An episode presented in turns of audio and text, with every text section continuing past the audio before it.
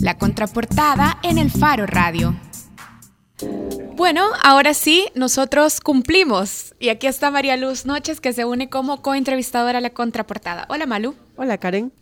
Bueno, nuestra contraportada está titulada así, el trip hipster del centro de San Salvador. Y es que el término hipster se utiliza para describir a una subcultura, por lo general jóvenes, jóvenes adultos como María Luz y como Nelson Rauda, que, se decantan, que se decantan por estilos de vida y opciones de entretenimiento no tan populares, más bien estilos y opciones alternativas. Y quizá en estos días una de las mejores maneras de convivir con algunos hipsters salvadoreños sea ir al centro de San Salvador, específicamente al Villar La Dalia, frente al Parque Libertad. Y es que desde que se impulsó un remodelamiento en algunas cuadras del centro de San Salvador por la alcaldía, realmente podemos encontrar a muchos turistas, muchos de ellos hipsters, paseando por las cuadras del centro de San Salvador. Y hoy justamente para hablar sobre este tema tenemos a dos invitados. Ya están con nosotros aquí como buenos representantes de ese trip hipster en el centro de San Salvador. Están con nosotros Rafael Quiñones, el encargado de comunicaciones del Club La Dalia. Hola. Hola, ¿qué tal? Un placer, gracias. Y también está con nosotros Roberto Rivas, productor de Tocadisco Social Club. De hecho, si van a la Dalia, ahí seguramente van a encontrar a Roberto animando. Hola Roberto, gracias por venir. Buenas tardes, gracias por invitarnos. Bueno, hablemos un poco y le vamos a pasar la, la, ajá, la batuta hipster a Malu Noches. bueno, eh, Sí, en realidad esto es un pequeño adelanto de un, de un texto que está en cocción ahí en el faro, porque en las últimas semanas, bueno, eh, hemos estado reporteando en la Dalia, aunque suene inverosímil, hemos estado reporteando en la Dalia. Y quizás la primera pregunta sería, ¿qué tan hipster es este trip que, que en el último año se ha dado o se ha generado en el centro de Salvador, sobre todo en la Dalia? Bueno, Primero, gracias, gracias por la invitación. Ahora, no sé realmente si nos vamos a definir como, como hipster, como tal. Si nos compran la etiqueta de su cultura así de entrada. Eh, claro, lo, que sucede es lo siguiente. La Dalia como tal, creo que no entramos realmente a, a un 100% en una subcultura hipster. Estoy de acuerdo que mucha gente que obedece a los patrones establecidos para la etiqueta de la subcultura hipster visitan la Dalia. Eso es, es completamente cierto.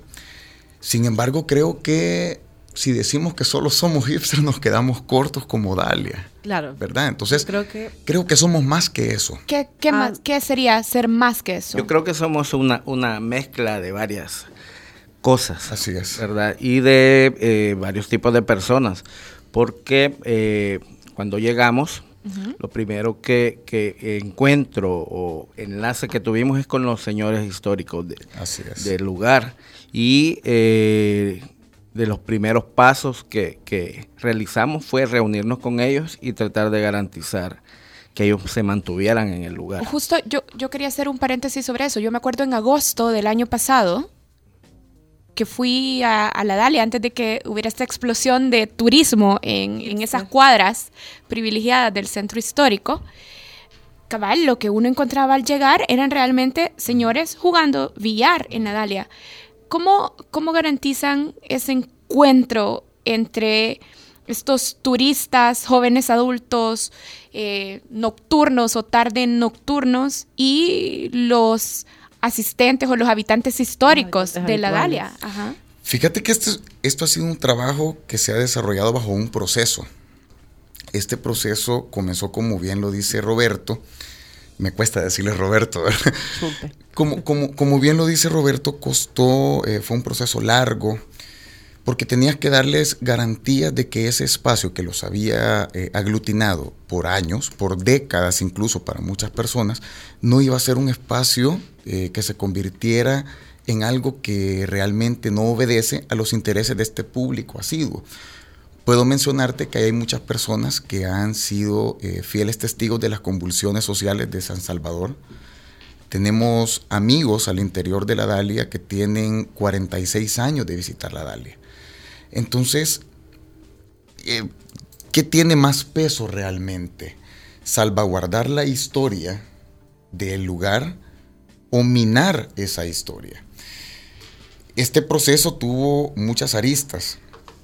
Creo que la arista más importante de este proceso fue eh, tratar de llegar con algo tan básico como es la música en viniles. Este, este es gente que creció con, discos de acetatos. de acetatos. Es gente que, con la cual pudimos romper el hielo. Eh, la gente de Tocadisco, el Chumpe, eh, Guillermo, Luis, llegando a estas personas y platicando eh, con música. ¿Qué música le gusta? ¿Qué música escuchaba en su tiempo? ¿Qué música sonaba en la Dalia cuando usted era joven y venía acá?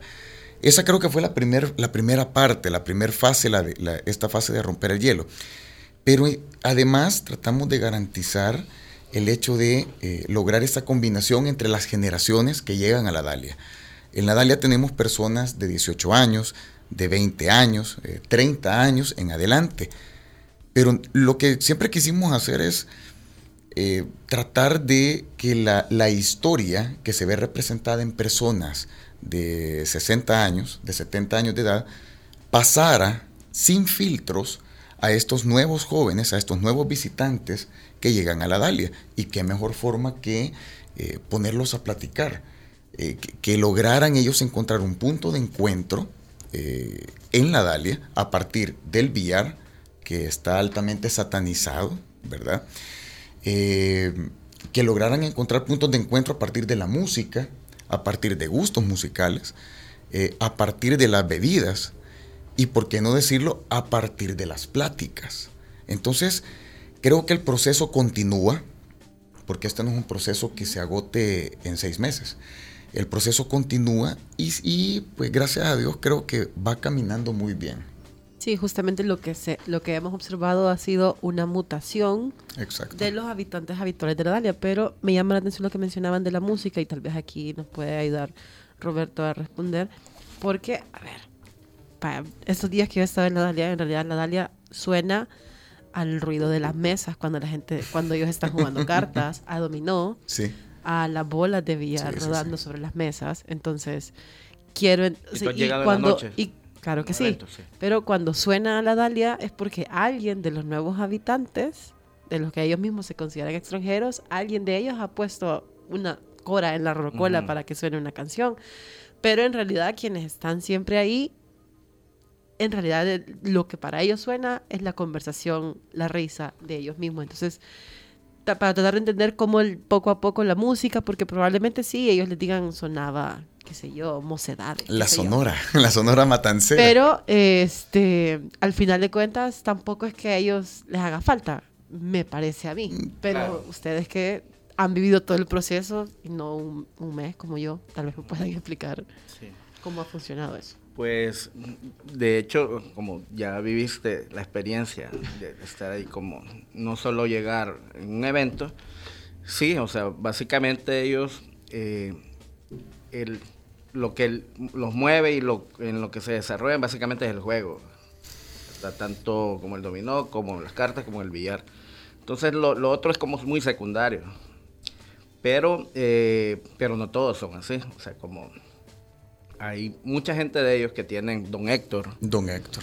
Eh, que tienen años de 46 a Dalia y que eh, parte de lo que los había desmotivado a, mantenerse ahí era de que se volvió algo muy monótono y eh, la idea de, nosotros plantearle, tratar de, de hacerlo más festivo, por decir algo, les motivó y nos, ellos mismos nos contaban, nos cuentan historias de que eso se vivía hace 40, 50 años ahí. Entonces tal vez no es algo generalizado, pero digamos que los de mayor edad del grupo de señores que se mantiene aún otros que se habían retirado y a partir de, enero que nosotros empezamos a trabajar este proyecto, por llamarle así, eh, han regresado, ¿verdad? Y son los que llegan a, si nos preguntan cuándo va a haber cumbia, por ejemplo, este, cuándo van, a, ¿cuándo van a, poner Lalito Barrientos, discos que escuchaban ellos y que los escuchaban en vinilo o en acetato, discos de 45 en las rocolas que ya no están, que posiblemente vamos a tener una de esas. En eso estamos. Pero ese es como, como el, el punto musical que conectó ¿verdad? a muchos de ellos y que, y que la mayoría que, que hicieron clic con nosotros son como un poco líderes. ¿Cómo, ok, ya hablaba Rafael justamente de cómo ha funcionado esto de que se que se junten los dos eh, los dos tipos de habitantes de Nadalia. Yo creo que son varios. Son Claro, varios. Pero digamos, marcándolo generacionalmente, nada más. Eh, pero cómo ha funcionado a la inversa también, porque ya mencionaba también Rafael que el billar está altamente satanizado. y Entonces, ¿cómo hacemos que esta gente que ha pasado años y años visitando la Dalia lo transmita de gener- generación en generación? Porque yo he platicado con algunos señores ahí y me dicen, no, yo jamás traería a mis hijos aquí. Lo que pasa que hay que, hay que ser bien enfáticos en algo. Eh, los cambios sociales que, sufrió nuestro país, eh, tenemos un país posguerra que originó el, el- tema que, aunque no me guste mencionarlo, pues es un tema que, que hay que decirlo, ¿verdad? El tema de las pandillas. El centro de San Salvador se convirtió en, en- en un producto de esa convulsión social. Eh, no podemos quitarle de la mente a las personas que llegan ahí que vivieron esos, esos problemas sociales. Entonces, ¿cómo, ¿cómo tratar la manera de decirle a un señor de 60, 70 años de edad, tranquilo, aquí ya no va a pasar nada de lo que usted vivió o vio o escuchó en algún momento? Eh, la idiosincrasia del salvadoreño es siempre una idiosincrasia fatalista, ¿verdad? Tenemos miedo de todo pero dejamos de tener miedo hasta que comprobamos, y como tú lo has hecho, comprobás de que llegas en la noche al centro histórico, a la Dalia, y no te ha pasado nada. A tu vehículo no le ha pasado nada. Nadie te ha faltado el respeto. Entonces, claro, le preguntamos a una persona de 60, 50 años, y no, yo no traería a mi hijo. Pues sí, eh, hay pláticas quizás que un hijo no tenga que escuchar, ¿verdad? Hay palabras que no tenga que escuchar o hay prácticas que no deba de ver. Ahora, todo gira en torno a un juego de VR. ¿Por qué decía que el, el está satanizado? Y está satanizado no solo en El Salvador. A nivel mundial, y lo podríamos ver en las películas del cine de oro mexicano, los VRs eran centro de encuentro de, del- del AMPA, ¿verdad? Y en El Salvador no fue la excepción en su momento. Ahora bien, la experiencia nos ha dicho que eh, los procesos culturales pueden ayudar a quitar esos estigmas. Y esa es la lucha pues, que estamos nosotros desarrollando. ¿La Dalia fue peligroso en algún momento? Sí lo fue, como lo fueron muchos lugares del centro histórico en el periodo posguerra. ¿Verdad? O sea, eso no, no, no, no es algo desconocido. Ahora bien, ¿es peligrosa la Dalia ahora? Para nada. Ahora, yo, yo no tengo duda de que la Dalia no es, no es peligrosa, pues. Pero de hecho, desde abajo. antes, pero cuadras abajo y los alrededores del centro histórico, pues el centro histórico sigue siendo un lugar peligroso. Claro. Quizás no en esas cuadras donde caminamos No todos tranquilos, pues. Ajá. Así es. Y esa es una tarea que nosotros como Dalia eh, vivimos replicando eh, y haciendo hincapié en el que nos ayuden las autoridades pertinentes. O sea, yo no tengo duda que en esas cuadras yo puedo caminar tranquilamente, pues. No, no, no tengo duda, pero Claro. ¿qué, qué tan sostenible creen ustedes que será esa calma en las cuadras alrededor de la Dalia? O sea, la cuadra del teatro, El la cuadra de catedral la y del palacio, Pero- exactamente. Pero yo creo que es algo como un poco muy que nos quedamos muy cortos, porque yo creo que peligroso es hasta Santa Tecla. Claro, El Salvador completo. ¿verdad? Entonces es también algo que no depende de, de la Dalia, por decirlo Así. ¿verdad? Sino, sino que a veces puede estar tranquilo el centro comercial San Luis y a veces puede haber un hecho violento. Entonces ahí creo Bueno, que nos lo, quedamos... lo vimos en el centro comercial eh, Metrosur, ¿verdad? Las noticias dijeron que fue afuera un incidente violento y, yo vi las fotos y fue adentro, ¿verdad? Fue, fue adentro.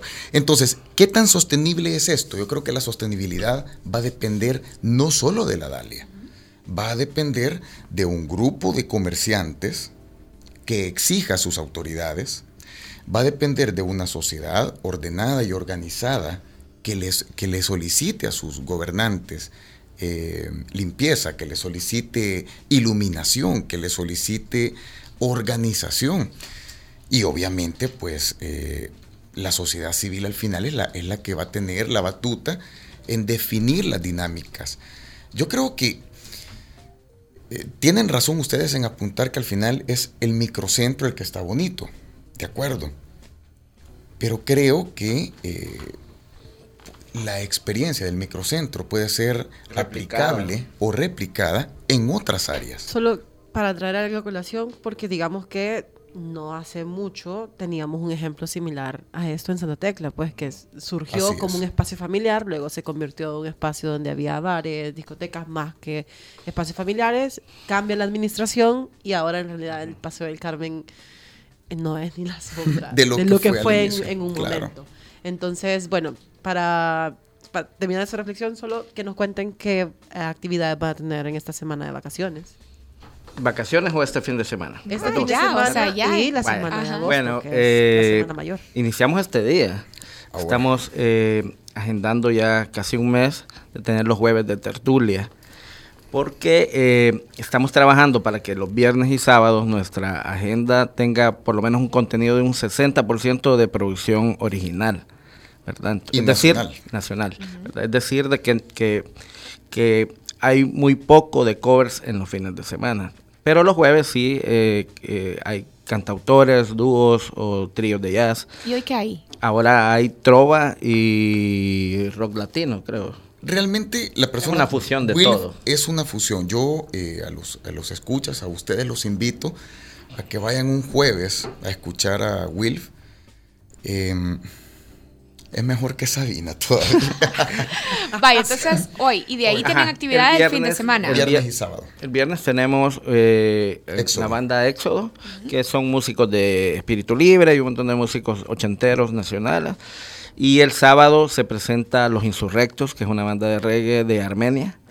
Eh, y siempre abrimos y cerramos las fiestas con tocadiscos, o sea, el club. Vaya. Y para, Ajá, y Falta para... la para semana. la eh, Semana, Semana, Semana Santa, Santa. te iba a decir. ¿Qué La parece? semana Como agosto. dijo la semana mayor. Yo dije malo aquí, bien. No, pero en San Salvador. ah, bueno, Es la para- subida y la. Tenemos cuatro la- días de fiesta. Para Cuatro eh, días. las fiestas agostinas tenemos eh, toda una jornada que inicia desde el miércoles primero de agosto. Ajá. Entonces son cuatro fechas eh, que finalizan el sábado. Y la primera eh, se presenta Salsa VIP. Eh, eh, ese es miércoles 1. Salsa VIP con temas originales y quizás un, tipo especial otro. de covers, Claro. un poco de salsa eh, No de la Fania All. Star y todo eso. El, el día eh, jueves se presenta Rafortis in the Grimmons, que es una banda de Sonsonate que eh, toca reggae, dancehall y otros géneros afines. El viernes eh, se presenta Vibras Ska Ensemble. Con, pero con el formato de Big Bang, es decir, son 17 músicos que van a estar en escena tocando eh, los grandes temas de la banda jamaiquina Scatalites. Y el sábado, para finalizar, se, eh, se presenta la Social Orquesta, que son músicos eh, de los tachos adhesivos y todo, pero con su formato salsa y son cubano. Bueno, entonces hagan planes y busquen en Facebook, me imagino, a Tocadisco club. y a La Dalia. Club Y social, eh, no me quiero ir, no queremos irnos antes sin decirles que eh, respetando los orígenes del salvadoreño vamos a tener, vamos a regalar Cuatro días. eh, en los cuatro días se van a dar eh, chuco, Atol Chuco. atol chuco a partir de las Pero- 6 pero de la tarde. Pero más de, que de los salvadoreños, sí, ¿verdad? Pero es, es parte de las costumbres que se han realizado siempre en la Plaza Libertad. Entonces no solo lo vamos a trasladar un poquito a, A la una planta. Y fresquito de, Vamos a tener fresco de ensalada. fresco de bueno. ensalada. Qué rico. Eso va a ser un regalito de parte de la Dalia para que nos visiten. Bueno, vamos a hacer planes y entonces busquen en Facebook al Club Social Adalia y a Tocadisco Social Club para que tengan claridad sobre la agenda que tienen que armar para ir al centro de San Salvador. Bueno, nos vamos. Muchísimas gracias, a Rafael Quiñones, encargado de comunicaciones del Club La Dalia, y a Roberto Rivas, productor de Tocadisco Social Club. Muchas gracias.